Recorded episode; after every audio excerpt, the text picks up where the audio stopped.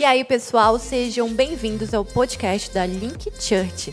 Sintam-se muito à vontade, pega tua água, teu café e se prepara para receber a mensagem a seguir. Glória a Deus, glória a Deus. Hoje nós estamos começando essa série de mensagens, vão ser quatro semanas, diga comigo, quatro semanas, que nós vamos abordar o mesmo tema. A palavra de Deus ela é muito vasta, ela é muito profunda, e é muito difícil a gente abordar um tema em um culto só. Então nós preparamos quatro semanas, que eu creio que se você perseverar essas quatro semanas, você vai receber muito de Deus. Então eu quero começar essa palavra lançando esse desafio para você que está aqui comigo e para você que está online aí no YouTube também, para você participar, para você estar aqui, para você assistir essa palavra e para você permitir que o Espírito Santo renove a tua fé.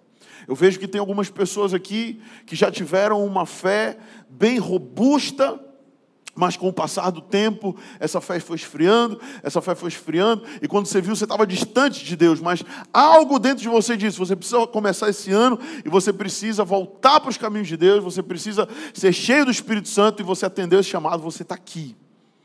E eu quero te desafiar a você permanecer essas quatro semanas ouvindo a palavra de Deus e sendo cheio do que Deus tem para você.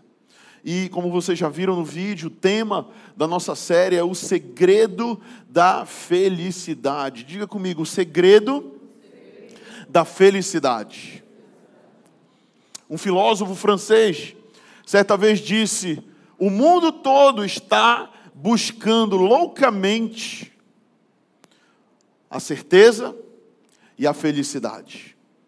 Você vai em qualquer lugar do mundo, você vai ver as pessoas procurando ter certeza de algo e procurando a felicidade. O presidente da universidade mais famosa do mundo, Harvard, uma vez disse: o mundo está procurando uma religião que possa crer e uma canção que possa cantar. Uma, um milionário do Texas confessou uma vez, dizendo: Pensei que com o dinheiro eu pudesse comprar a felicidade, mas acabei extremamente frustrado e miseravelmente decepcionado. Uma atriz famosa de Hollywood declarou uma vez assim: tenho dinheiro, tenho beleza, tenho fascinação e popularidade. Deveria ser a mulher mais feliz deste mundo, mas sou infeliz e miserável. Por quê?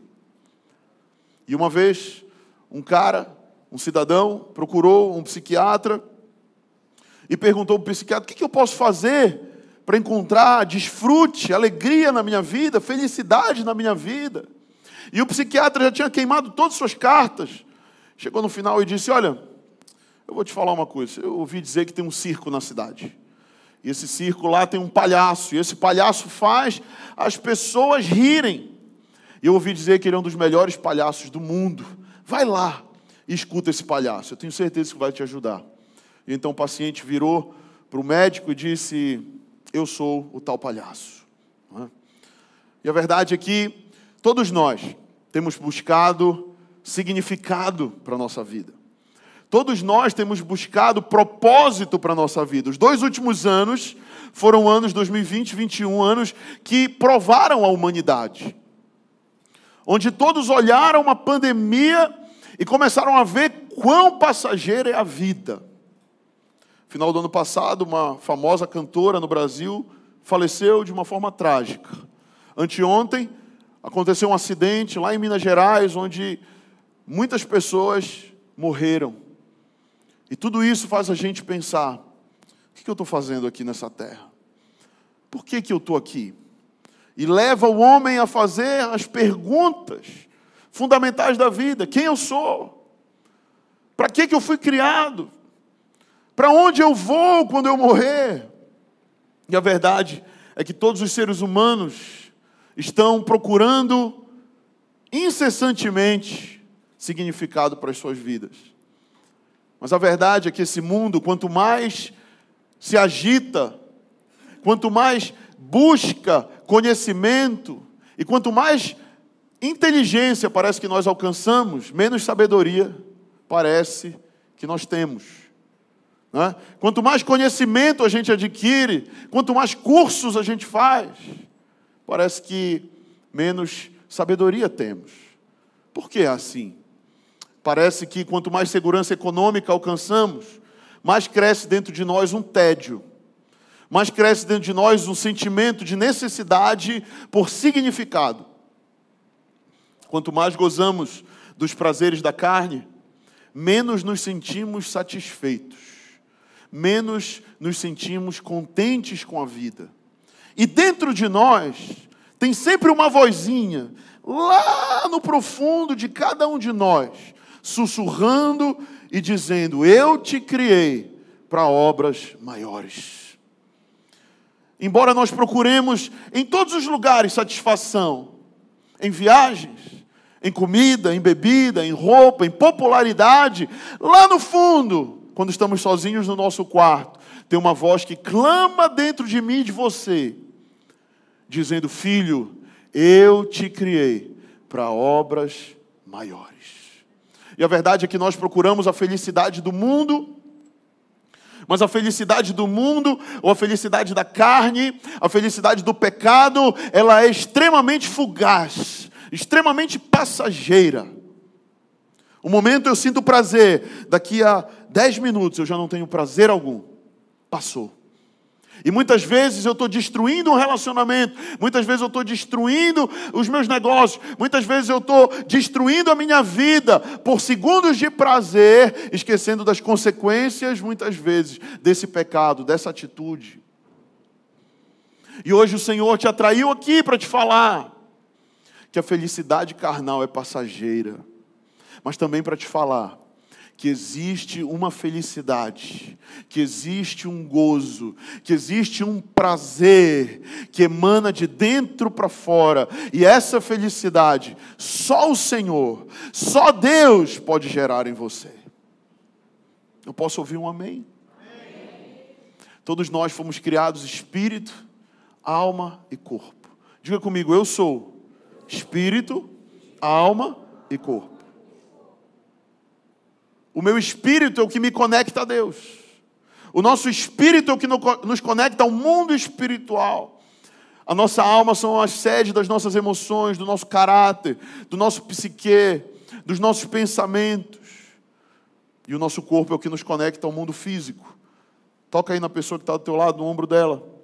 Você consegue tocar porque você tem um corpo. E muitas vezes nós investimos muito no nosso corpo.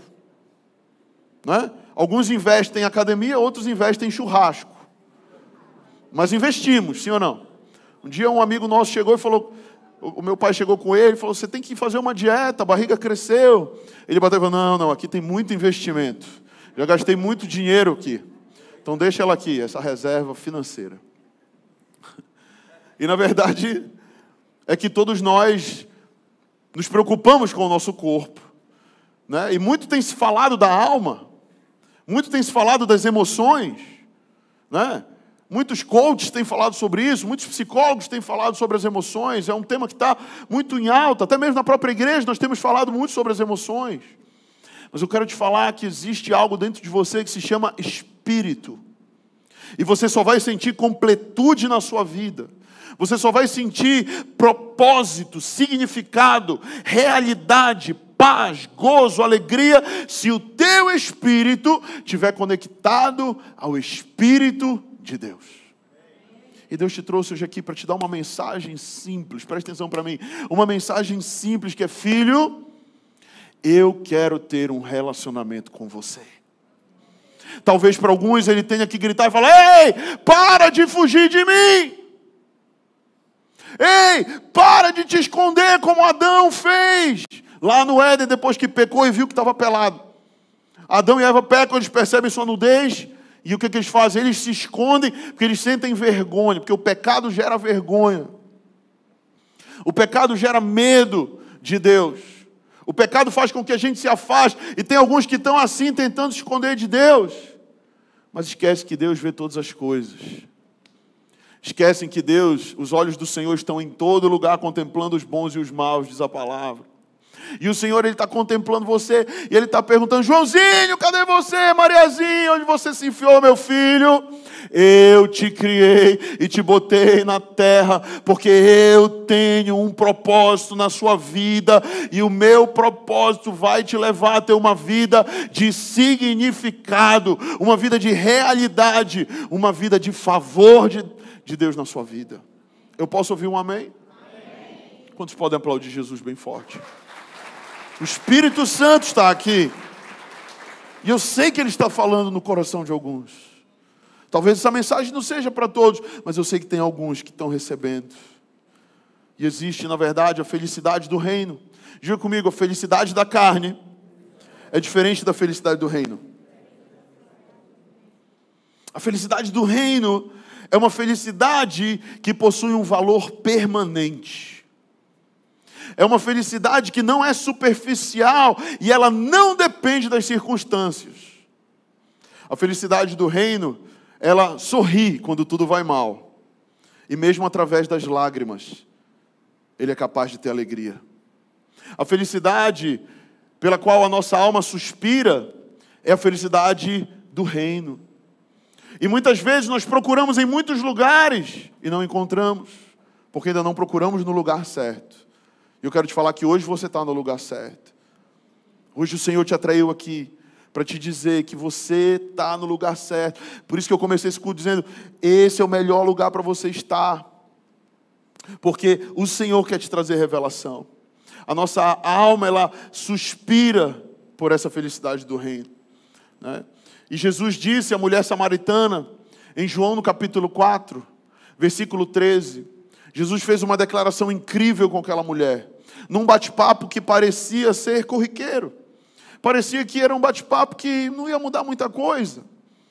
Eu quero te falar que às vezes o Senhor vai liberar algumas palavras para você que você acha que foram umas palavras comuns, umas palavras passageiras, mas a verdade é que não tem encontro com Jesus que seja comum. Diga comigo, não tem encontro com Jesus que seja comum todos vão gerar algo no nosso espírito. Aquela mulher samaritana, ela foi catar água.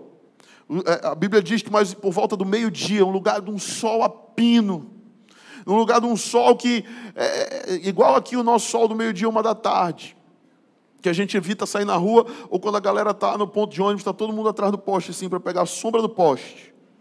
Né? Você já fez isso, identificou. Os irmãos aí riram porque já, tá, já tiveram nessa situação. Mas Jesus tem um encontro com essa mulher e ele faz a seguinte citação: Quem beber desta água, que água que ele está se referindo? água do poço. Quem beber da água deste poço tornará a ter sede. E eu digo para você: você pode terminar o culto, você pode ir ali no bebedouro, no filtro, pegar água e você vai tomar, mas amanhã você está com sede de novo, na é verdade. Depois de você sair daqui e comer uma pizza, né, bastante massa, você vai estar tá morrendo de sede. Né? Porque a água natural, ela sacia a nossa sede por um determinado período. Mas Jesus, ele disse que se ela bebesse, ele disse, porém, quem beber da água que eu lhe der, nunca mais terá sede. Eu quero te dar uma boa notícia: a água de Jesus está disponível nesse lugar. Amém? Diga para a pessoa que está do seu lado: beba da água da vida hoje. Porque a água da vida está aqui, Jesus, e ele vai além, ele diz: a, e a água que eu lhe der será nele uma fonte a jorrar para a vida é eterna. O que, que significa? Uma água, uma saciedade permanente. Uma saciedade que vai durar toda a minha vida até a vida eterna. Eu quero te falar, Deus te criou, cara, para você ser eterno. Você, quando morrer, você não vai morrer, porque existe a eternidade para aqueles que estão em Cristo Jesus. Então, Jesus diz que aquele que beber da sua água, além de ter uma vida cheia de água, ainda vai jorrar para a vida eterna. Ele vai viver a eternidade e ele ainda vai jorrar para as pessoas ao seu redor. Amém? Eu creio que o Senhor quer encher você hoje de água a tal ponto que você venha transbordar. Consegue um copo plástico para mim, rapidão? Lucas, rapidão, um copo plástico.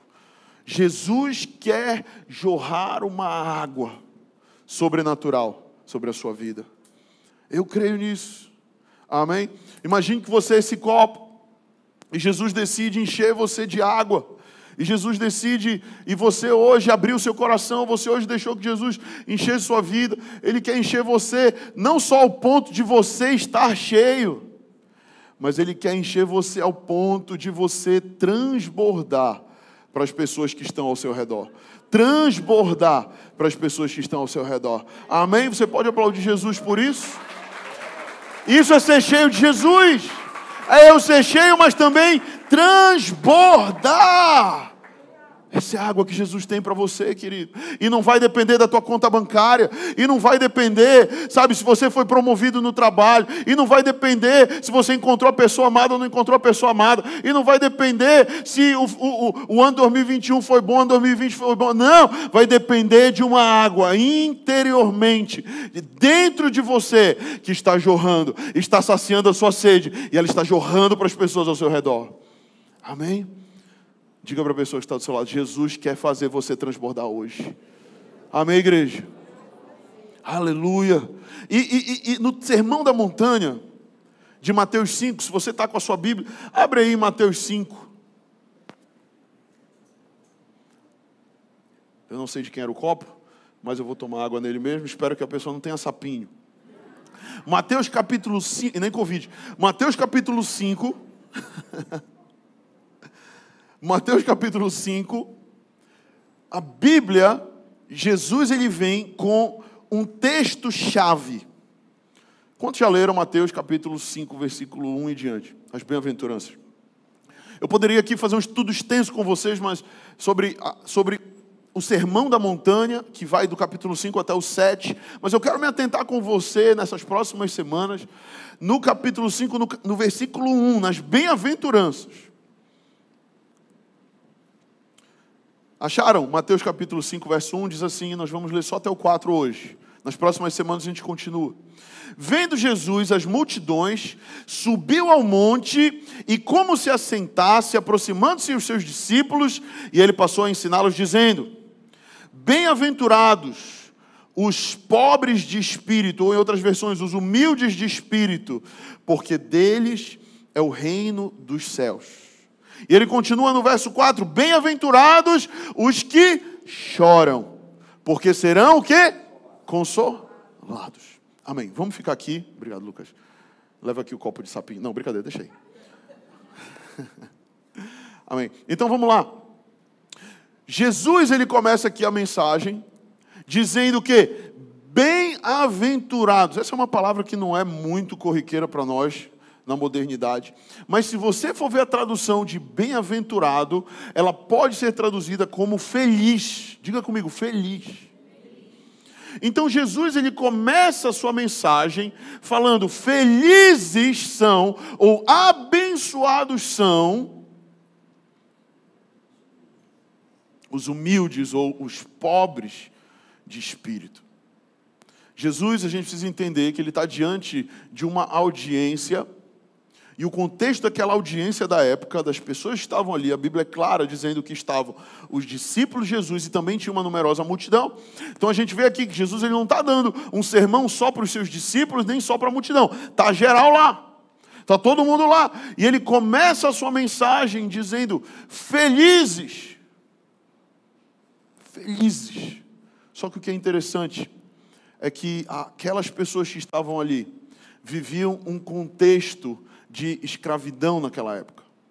Roma tinha sitiado toda aquela região. Roma foi um dos maiores impérios que já passaram pela terra, né? E eles conquistavam tudo por força violência, era suor e sangue, né? E quem se rebelasse morria. Então eles estavam escravizados. Né? Muitos deles eram de fato pobres economicamente. Muitos deles estavam realmente passando um tempo da sua vida ruim, tanto economicamente quanto historicamente. Se você for ler o Antigo Testamento, você vai ver o povo judeu sendo escravizado, pecava, aí era escravizado, aí era liberto. Aí pecava de novo, aí era escravizado, aí era liberto por Deus, pela graça e misericórdia, aí era escravizado de novo. E a gente vai vendo por toda a história o povo caindo sempre nos mesmos erros, nos mesmos pecados, e Deus punindo o povo por isso. E aqui não é diferente, eles estão num tempo em que eles estão subjugados por Roma. Então, essa galera aqui estão num tempo muito difícil. Eles provavelmente eram pobres, eles provavelmente estavam desamparados, provavelmente mal vestidos, e eles estavam escravizados por um governo estrangeiro. E Jesus começa dizendo exatamente isso: felizes são. Eu não sei qual é o teu contexto hoje, mas eu quero te falar que a mensagem de Jesus é uma mensagem de esperança. A mensagem de Jesus é uma mensagem de graça de Deus. Eu não sei qual é o evangelho que ensinaram para você. Eu não sei se ensinaram o evangelho para você mais da lei, do pode não pode, do faz não faz, ou se realmente ensinaram para você o evangelho da graça de Deus. Mas o meu Jesus, ele começa ensinando dizendo: felizes. Então eu quero dizer algo muito básico, muito óbvio, mas que muitas pessoas não entendem isso. Diga para a pessoa que está do seu lado: Deus deseja que você seja feliz. Porque foi criado é, por muitos religiosos, por muitas pessoas, a visão de um Deus mau. A visão de um Deus barbudão, com uma barba branca, cabelo grande, musculoso, soltando raio. Você mais parece com Zeus, né? Mas tem muita gente que tem Zeus na cabeça achando que é Deus. Se for barrigudo, é Papai Noel. Mas a verdade é que Jesus começa para uma audiência totalmente miserável e ele começa a falar felizes. Eu acho que aquilo começou a gerar naquela galera, naquelas pessoas, uma grande esperança. E elas começaram a dizer: peraí, esse cara aí, ele tem alguma coisa boa para trazer para nós mesmos, a gente vivendo essa desgraça que a gente está vivendo. Esse cara talvez seja o Messias, esse cara talvez seja o nosso Salvador. Só que Jesus ele não para na palavra felizes ou bem-aventurados. Jesus ele continua, né? E logo em seguida ele fala os pobres de espírito ou os humildes de espírito. E o que significa ser pobre de espírito? Talvez você leu isso, você ficou se perguntando. Eu vou te falar algumas coisas hoje. Ser pobre de espírito, em primeiro lugar, diga comigo, é estar consciente não, não, vocês podem fazer melhor. Vamos lá. É estar consciente. É estar consciente da minha pobreza espiritual. O que é estar consciente da pobreza espiritual? É eu compreender o quanto eu sou pobre sem o Senhor. O quanto a minha vida realmente não tem valor sem Deus. Porque deixa eu te falar uma coisa: o homem natural ele olha para o mundo e ele fala: Eu não preciso de Deus. Eu estou bem do jeito que eu estou. Eu tenho meu trabalho, eu tenho meu salário, eu crio os meus filhos, eu faço isso, eu faço aquilo. Eu estou de boa, cara. De vez em quando eu falo com Deus, quando eu estou afim, quando eu não estou, não falo. Né? E o homem natural, ele acha que ele não precisa de Deus. Então muitas pessoas pensam, é meio óbvio isso. Não é tão óbvio assim. E eu vou te levar lá para Juízes no capítulo 16, no versículo 20, a gente vai ver Sansão no vale de Soreque. E nesse momento já é mais para o final da história de Sansão, né? Quando ele fala o seu segredo para Dalila, o que, que acontece? Os, os inimigos, os filhos teus, cortam o cabelo dele e ele perde a força dele. Mas aqui ele acha que ele ainda tem força e autoridade. Quantos aqui já ouviram a história de Sansão? Aquele cara forte que dava um tabefe e derrubava 100, dava outro tabefe e derrubava 200, né? Aquele cara das histórias é, da nossa infância que a gente ouviu sobre a Bíblia. E ele era cheio de poder, diga comigo, ele era cheio de poder. Ele era cheio de autoridade. Só que o grande problema é que o poder e a autoridade dele tinham ido embora, mas ele não percebia isso. E aqui no versículo 20 de Juízes 16 diz: Não sabia ainda que já o Senhor se tinha retirado dele. Deus já tinha saído de Sansão, mas só ele não tinha percebido. Quantas pessoas, cara, já estão longe de Deus, já estão afastadas de Deus. Deus já nem está mais falando com ela, ela já não fala mais com Deus, a relação já está totalmente abalada. Mas ele está lá, não, Deus é comigo, eu estou forte, eu estou firme. Sansão. Sansão estava muito longe. Sansão achava que estava cheio de poder, mas o Espírito Santo, ou o Espírito de Deus, já tinha se retirado dele. Alguém certa vez disse: o maior ignorante é aquele que nada sabe e não percebe que nada sabe. Sabe aquela pessoa que começa a falar de alguma coisa e ela jura que ela está abafando, mas você vê que ela, ixi, ele está falando besteira. Não sabe o que está falando. Né? Quem já teve alguma conversa assim? A pessoa começa e aí ainda tem algumas pessoas que foram ouvindo. Oh, é, interessante. O maior enfermo é aquele que tem uma enfermidade fatal, mas ele se recusa a fazer exame. Quem conhece alguém assim? Eu conheço aí uns machão, né? Não vou fazer exame, não vou no médico. Eu faço para mim mesmo. Estou com problema no meu pé e tem uns seis meses que eu tenho que ir no ortopedista, não vou. Porque nós homens somos assim. A nossa mulher tem que pegar a gente pela mão, quase igual babá, igual mãe. Bora lá no médico. Diga aí para o homem que está do seu lado: vai no médico, irmão, vai te tratar, vai te cuidar. Porque nós homens temos esse negócio de orgulho, não, não, não preciso. Não é. Deus está falando com alguém aí, irmão, vai lá, vai checar. O mais pobre desse mundo, olha só, alguém disse também: o mais pobre desse mundo é aquele que nada possui e pensa que é rico. Já viu aquela pessoa que ela sempre quer mostrar que ela tem? Geralmente é quem não tem. Né? Geralmente quem tem não quer mostrar que tem.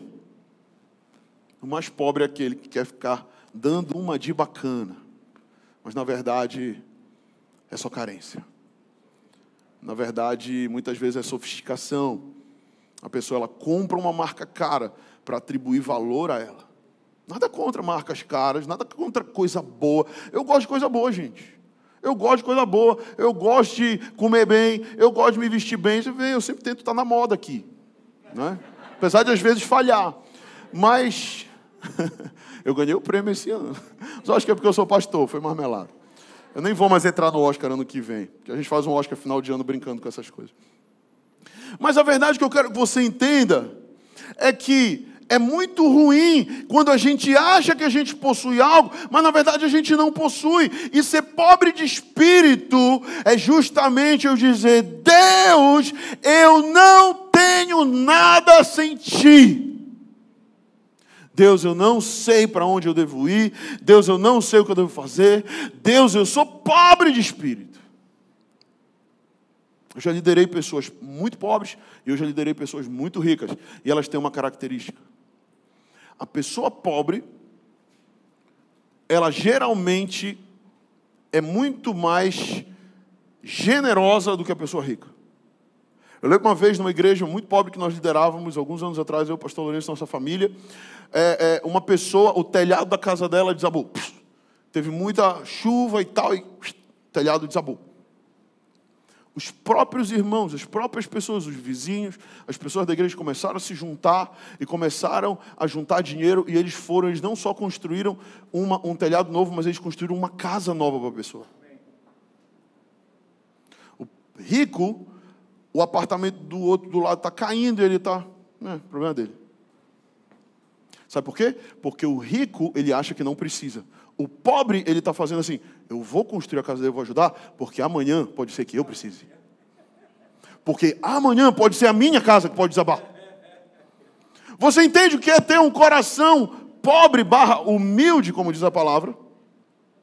E eu não estou falando aqui de riqueza financeira, eu estou falando aqui de coração. Você está entendendo? Porque sim, o dinheiro ele pode gerar em nós um coração errado. Mas não é sobre dinheiro essa palavra. Essa palavra é sobre o nosso coração. É sobre como está o meu coração. Porque Jesus disse que feliz é aquele que é humilde de espírito. Feliz é aquele que se prostra diante de Deus e fala: Deus, eu preciso de ti. Deus, eu preciso ser direcionado. Para onde o Senhor quer que eu vá em 2022? Deus, quantos filhos eu devo ter? Eu vou te falar, eu e Maíra nós fizemos a laqueadura agora. Até porque três filhos está de bom tamanho. Mas eu perguntei para Jesus, Jesus, três filhos está de bom tamanho? Porque Deus podia falar, não, eu quero quatro. E aí eu estava ferrado. eu estava frito. Perdão. Amém? Mas eu entendi que eu sou pobre de espírito, cara. E eu entendi que existe um Deus que direciona a minha vida. E eu entendi que eu preciso de Deus hoje, eu não só posso pensar como eu vou precisar de Deus amanhã, e eu vou precisar de Deus amanhã, depois de amanhã também, e eu vou precisar de Deus depois e depois de amanhã também, e eu vou precisar de Deus por toda a minha vida, porque eu sei de onde Ele me tirou. E é por isso que a Bíblia diz que aquele que muito é perdoado, muito ama. Como eu sei o buracão que o Senhor me tirou, eu sou apaixonado por Ele. Porque eu fui muito perdoado, irmão. Ah, mas eu fui muito perdoado, irmão. Ah, mas eu fiz cada desgraceira com a minha vida, você não tem ideia, que eu tenho vergonha até de dar testemunho. Mas o Senhor, Ele me olhou não com um olhar de condenação. Eu quero te dar uma palavra. Ele não te olha com um olhar de condenação. Ele te olha com um olhar de graça e misericórdia. Ele olha para você e fala: Filho, eu entendo que você errou, mas eu quero te dar calento, eu quero transformar a tua vida, eu quero mudar a tua história, e eu quero te dizer que o teu presente não precisa ser o teu futuro. Amém? E o Senhor, Ele nos convida com esse olhar de amor. É por isso que a Bíblia diz que ele é como um cordeiro. Né? Você já viu um cordeiro? Você já viu uma ovelha? Eles têm uma cara, um olhar como de ternura, um olhar brando, sim ou não? Hã? Jesus ele é como esse cordeiro que morre por mim e por você, mas ele diz lá em Apocalipse também que Jesus é como um leão que ruge para o diabo, que ruge para o inferno, que ruge para as dificuldades, que ruge para a infelicidade, que ruge para a depressão, que ruge para tudo que não presta nas nossas vidas. Ele é como um cordeiro, misericordioso e gracioso, mas é, ele é como um leão que tem toda a autoridade da selva. Amém, igreja? E nós precisamos, se nós queremos ser felizes, nós queremos, nós precisamos de fato dizer: Deus, eu sou pobre de espírito. Eu preciso que o meu espírito se conecte ao teu espírito para que eu tenha alguma coisa. Aquele que é pobre de espírito, segundo lugar, aquele que é pobre de espírito recebe as riquezas que Cristo adquiriu por sua morte e ressurreição. Eu não sei se você sabe disso, mas Jesus, sendo rico, se fez pobre, por amor a mim e a você. Jesus, ele é rei. A Bíblia diz que Jesus ele está sentado à direita de Deus Pai no trono, e o trono de Deus é o centro do universo. Jesus está assentado no trono ele tem uma coroa de ouro, mas um dia ele olhou para a humanidade, ele olhou para você, ele olhou para o seu pecado e falou: Eu vou tirar minha coroa de ouro, eu vou deixar ela aqui, a minha riqueza, eu vou me fazer pobre por você. E ele bota uma coroa de espinhos no lugar de uma coroa de ouro, por amor a mim e a você. E ele se tornou pobre para nos tornar ricos, mas não é de uma riqueza natural não é de uma riqueza financeira. Ele quer nos tornar ricos da glória de Deus. Eu quero te falar, existe algo muito mais valioso do que o dinheiro, muito mais valioso do que o poder deste mundo, muito mais valioso do que os homens podem te dar, mas é a glória de Deus sobre a sua vida. É a glória, e glória, para quem não sabe, é peso, unção de Deus. Que esse seja um ano de intensidade nessa busca pela unção, pela glória, pela presença de Deus. Às vezes eu oro umas orações meio doidas, eu falo, Deus, eu quero, eu quero estar tão cheio do teu Espírito ao ponto de eu passar, e as pessoas serem batizadas com o Espírito Santo, ao ponto de eu passar, enfermos sejam curados, ao ponto de eu passar, e pessoas falem, quem é esse cara que você segue? Porque eu também quero seguir. Pessoas se arrependendo e chorando e se entregando pelo simples passado, Vitor Ledo. Mas eu quero te falar, será que você tem esse desejo também? De alterar ambientes, de mudar situações só pela presença que você chegou no lugar, mas quero te falar, não é você, é o Espírito de Deus sobre você. Amém? Aleluia. Uau, eu fico, eu fico tão em êxtase quando o Senhor me usa. Quando o Senhor me usa, eu falo, Deus, foi para isso que o Senhor me criou. Para a tua glória, para a tua glória. Essa semana nós fomos ao hospital, ao UTI de uma senhora aqui da nossa igreja, muito amada, muito querida. E os médicos chegaram a dizer essa semana, cara, praticamente desenganá-la, praticamente olha, comece a se preparar para a família. E o pastor Lourenço se levantou no grupo da igreja, do Hub, que são os voluntários da igreja, ele se levantou com uma autoridade violenta da parte de Deus até. Alguns irmãos da geração millennial, né, que é mais, né? Eu sei, não me disseram, mas eu sei que ficaram meio escandalizados. Peraí, pastor Lourenço, pô, foi meio duro aí e tal, com as palavras, né? sei se vocês já viram o vídeo da geração é, anos 80, o cara bate na porta. Né? Aí da geração anos 90, bate na porta. Aí da geração milênio já, ai, é, já é uma geração mais. É, mais milindrosa, de, assim de,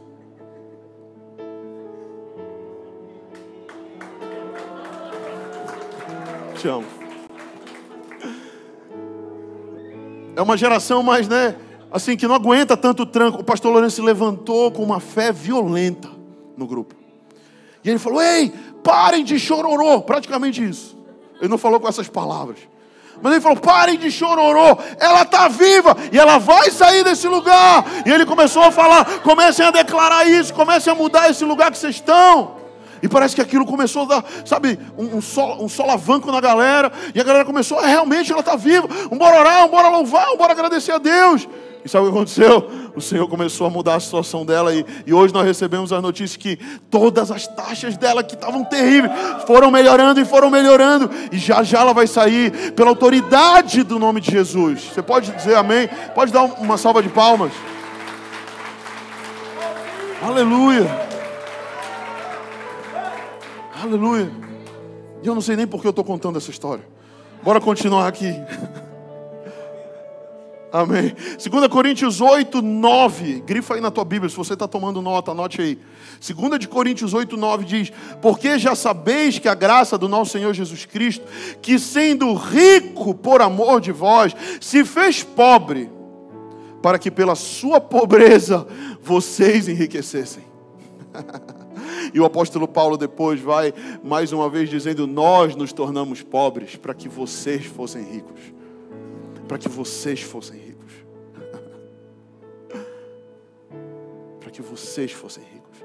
Sabe, o Senhor ele tem aumentado a revelação nessa igreja, eu sinto isso.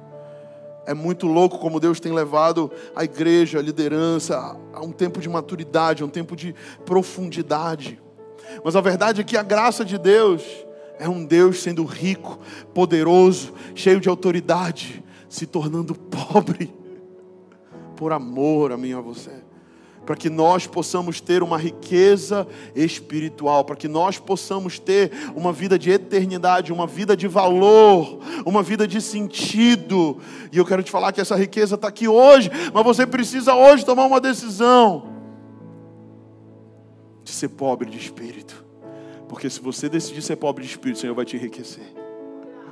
Ele vai te encher de riqueza espiritual, de glória de Deus.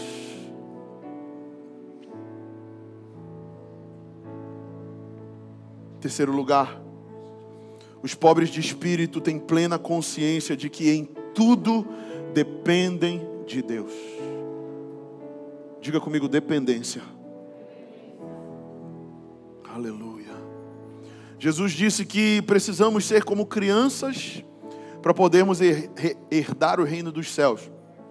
Em dado momento, Jesus está com seus discípulos e aí ele, ele chama, ele chama uma criança, ele fala, eu, eu, os discípulos estão, estão ali e naquela época não era normal dar-se ênfase para crianças. Pelo contrário, criança era tipo assim, ah, criança, sabe? Deixa lá de fora aí da reunião, estão atrapalhando a reunião. Não, não, é, tira as crianças. E até hoje, em alguns templos religiosos é assim: não, não, criança fica fora. Mas Jesus fala: não, tragam a mim, porque delas é o reino. E Jesus diz ainda mais: se vocês não tiverem o coração como dessas crianças, vocês não podem herdar o reino. O que Jesus está falando, cara? É uma característica das crianças que é incrível: é a dependência das crianças. É a dependência que elas têm. O Noah hoje foi ao banheiro e fazer número dois. E eu já ensinei ele, já vai fazer sete anos. Eu falei, filho, você tem que se limpar assim, assado. Até isso o pai tem que ensinar, né? Se o pai não ensinar, quem vai ensinar? Eu ensinei ele a limpar, mas aí ele gritou, pai, pai, acho que eu fiz besteira aqui. Eu não vou nem contar mais a história, para não gerar ânsia em você. Mas aí eu fui lá e tive que limpar tudo que ele fez, né? Tive que limpar. E ele grita, pai, porque ele sabe que tem um pai para limpar a barra dele. que ele sabe que tem um pai pra, que vai limpar a sujeira que ele fez. Amém. Eu quero te falar, você tem um pai que quer limpar a tua sujeira, que quer limpar o teu passado, que quer limpar os teus erros, e Ele quer te dar uma nova vida, uma nova esperança. Esse Pai está aqui, querido.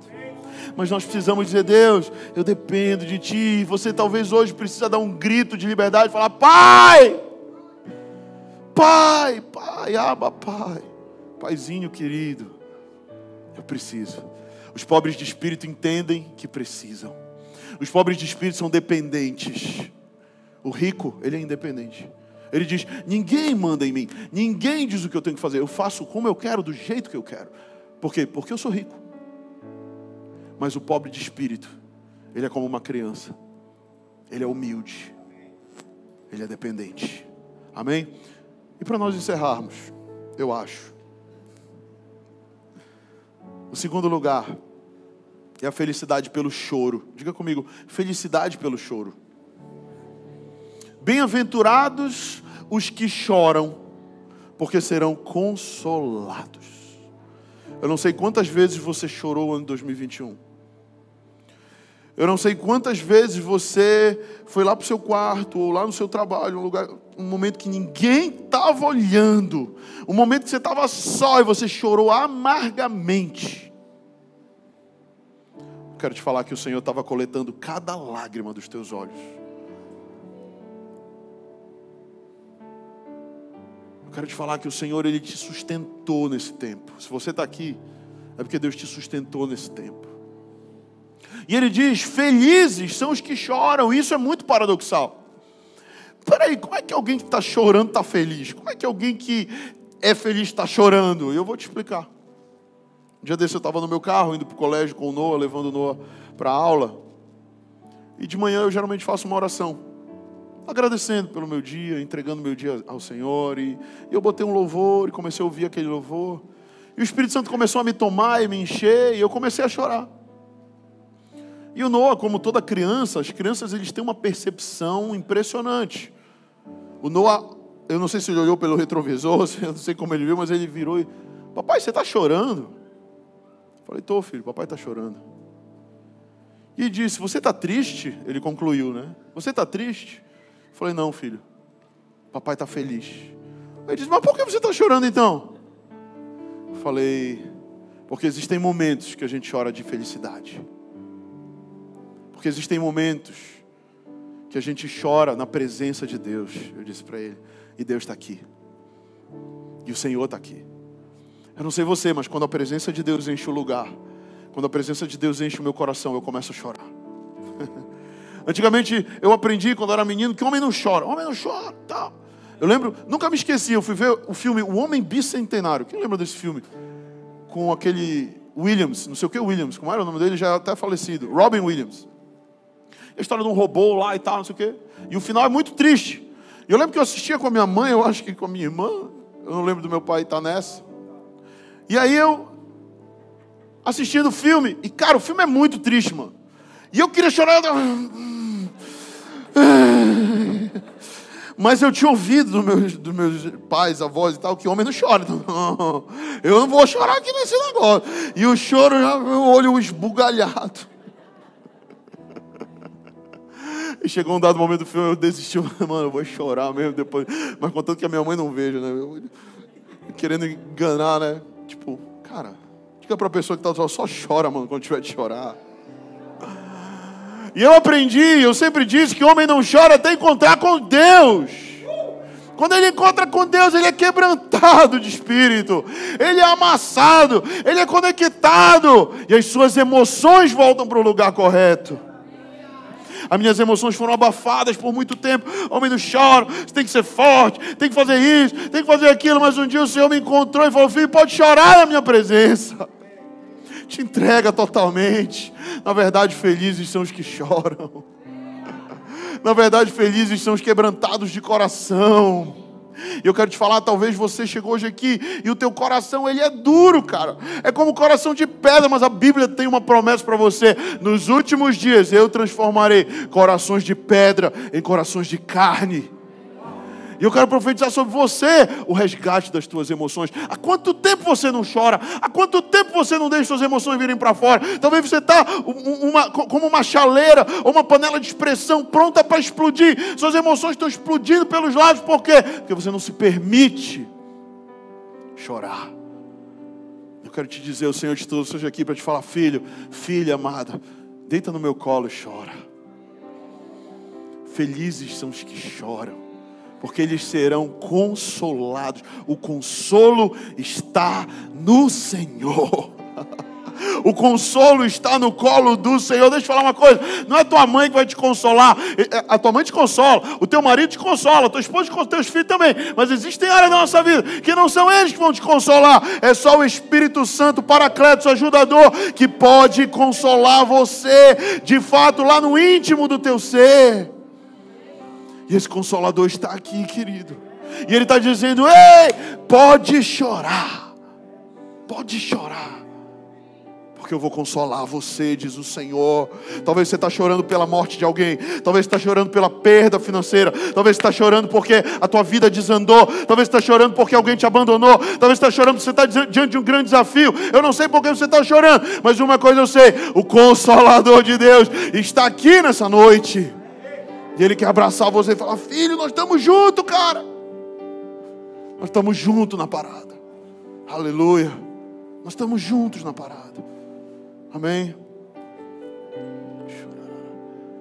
E eu já encerro a palavra. Eu desisti aqui já do meu esboço. Só quero te falar que eu meditando cheguei à conclusão de três choros choro do arrependimento. Diga comigo, choro da insuficiência e do arrependimento. Quando o homem se encontra com Deus, ele percebe o quanto ele é mau. Talvez você chegou aqui e fala: Não, eu sou um cara legal. Eu nunca roubei, eu nunca matei, eu sou um cara bacana. Mas quando a gente se encontra com a justiça de Deus, que é muito acima da nossa, a gente começa a se ajoelhar e a chorar e dizer: Como eu sou miserável, como eu sou mal. Esse é o choro do arrependimento. Alguém que tem um encontro com Jesus de verdade, chora de arrependimento, chora pela sua insuficiência, chora porque sabe que sozinho não é capaz. Esse é o primeiro. O segundo choro é o choro do amor. Diga comigo, o choro do amor.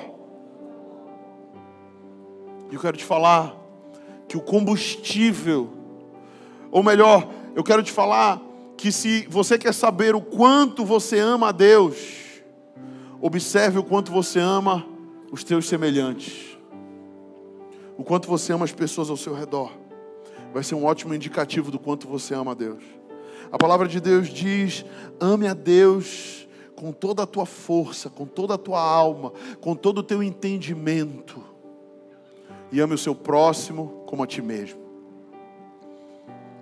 Eu não sei se você tem chorado por aqueles que são desprovidos desprovidos de estudo, desprovidos de é, é, bens materiais, desprovidos. 90% desse mundo é desprovido. Se você tem uma cama para dormir, querido, se você tem é, uma comida na sua mesa todo dia, você está melhor do que 90%. E eu me lembro que antes o meu coração eu, eu, lembro uma vez que eu estava num carro, eu tinha ganhado o meu primeiro carro do meu pai, era um carro de luxo, um carro muito legal. Eu levei o carro para lavar, e aí a gente poliu o carro, e aí eu botei um amigo meu do meu lado, o carro tinha 200 cavalos, eu bora, bora torar lá na doca, e não sei o que, e tal, no auge da empolgação da juventude. Aí encosta um garotinho, cara. Eu nunca vou me esquecer dessa cena, e eu me arrependo até hoje dessa cena. E o garotinho encosta. E eu abro, e aí ele faz assim no vidro, olha. E ele dá uma baforada assim no vidro. Aí eu abro o vidro. Arreda aí, menino, tu está sujando meu carro, acabou de sair da lavagem. O dia que eu encontrei com Jesus, eu chorei por esse menino. Eu chorei porque eu dei mais valor para um carro, cara, do que para uma criança necessitada, cara. Mais valor para um bem material ridículo do que para uma pessoa, imagem e semelhança de Deus. E o Espírito Santo gerou Choro em mim por isso. Choro em mim por isso. Esse é o choro do amor. É o amor que o Senhor implanta no nosso coração, em que a gente olha para os outros e a gente não olha mais com aquele olhar de, sabe, de destruição, aquele olhar, sabe, de julgamento, de esse cara tem que pagar, tem... mas é um olhar como Deus me olha, um olhar de graça, um olhar de amor. Mas para eu amar as pessoas ao meu redor, eu primeiro preciso ser batizado com o amor de Deus. E eu quero dizer que o Senhor quer te batizar hoje com seu amor. Amém? Fique de pé.